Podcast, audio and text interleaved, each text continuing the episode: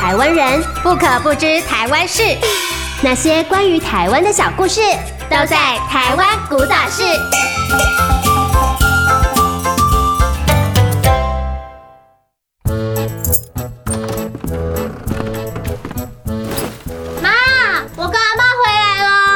怎么样？怎么样？好玩吗？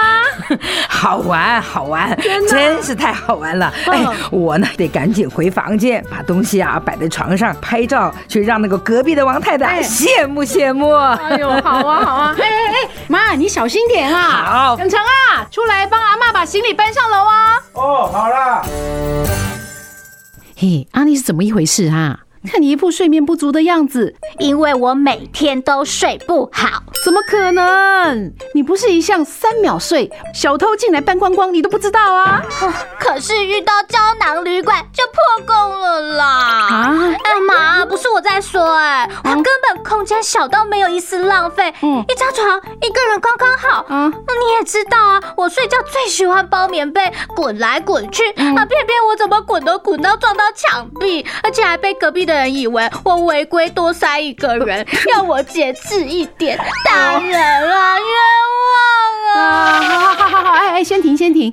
哎，你有没有问阿妈，为什么一定要住胶囊旅馆啊？有啊，嗯，阿妈说要回到过去，试着让故事继续。哦哦哦哦，我知道了，知道什么啊？知道你阿妈又在想阿公了啦。啊？不用怀疑，听过来。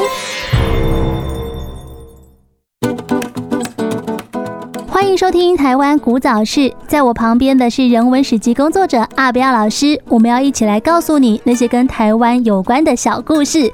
阿标老师，你好！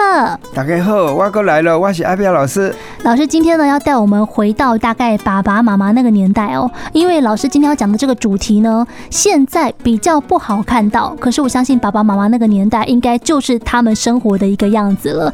这个东西叫做番仔间，那到底番仔间是什么呢？番仔间哈，饭就是摊贩的饭，间就是房间的间，就是小旅社。它小的不可以再小了，只有一个床铺，其他什么都没有。阳春到这个情形，以前挑货的这一些人哦。他住这个番仔间哈，一路是两担货哈，放在外面的公共空间，只有床铺哈，窝着睡一晚，单纯为了有个地方睡觉。对，这个在纵贯线的每一个车站都有啊。这个番仔间就是说，你从你的产地把你的这一些农作物哈。挑来到台北哈，啊卖完了对不对？卖完了以后已经也下午了，那下午了怎么办？就去台北周遭哈，去采买你需要的东西。那需要的东西你买了以后，你再挑到哪里？不是挑上火车，因为天黑了，等明天吧。这一些哈货物你买齐了，对不对？啊，你落去找一间番仔间来住。而且番仔间今嘛看得到的地方都剥皮寮来的，阿够有一间番仔间。其实，在万华车站旁边哈，以前到处都有番仔间。现在应该没有了，对不对？因为现在。没有人会把东西放在公共空间啊，都嘛是放到自己房间。它的公共空间就是番仔间里头的一个特殊的一个小空间，类似寄物柜就对了。啊，就是那种洗手间也在外面，很累了，对不对？啊，你就进去休息。所以真的是小小旅社，小到不能再小，只有一张床，你进去之后连厕所都没有，哎，对，就是进到房间里面，真的就是只能睡觉而已。啊，就只能窝在那边睡觉啊，到天亮哈。其实哈，天还没亮的时候，因为要赶早班的火车，一嘛困一半年了，打理干净了。以后对不对？台北买的两担货挑回家，挑回家的时候就是因是干嘛点嘛是先因自己去买，很有趣。谢谢老师，谢谢谢谢。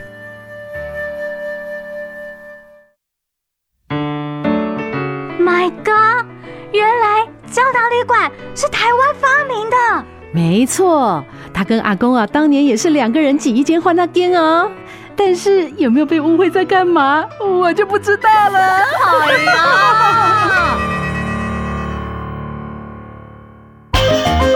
台湾古早事，让你知道宝岛小故事。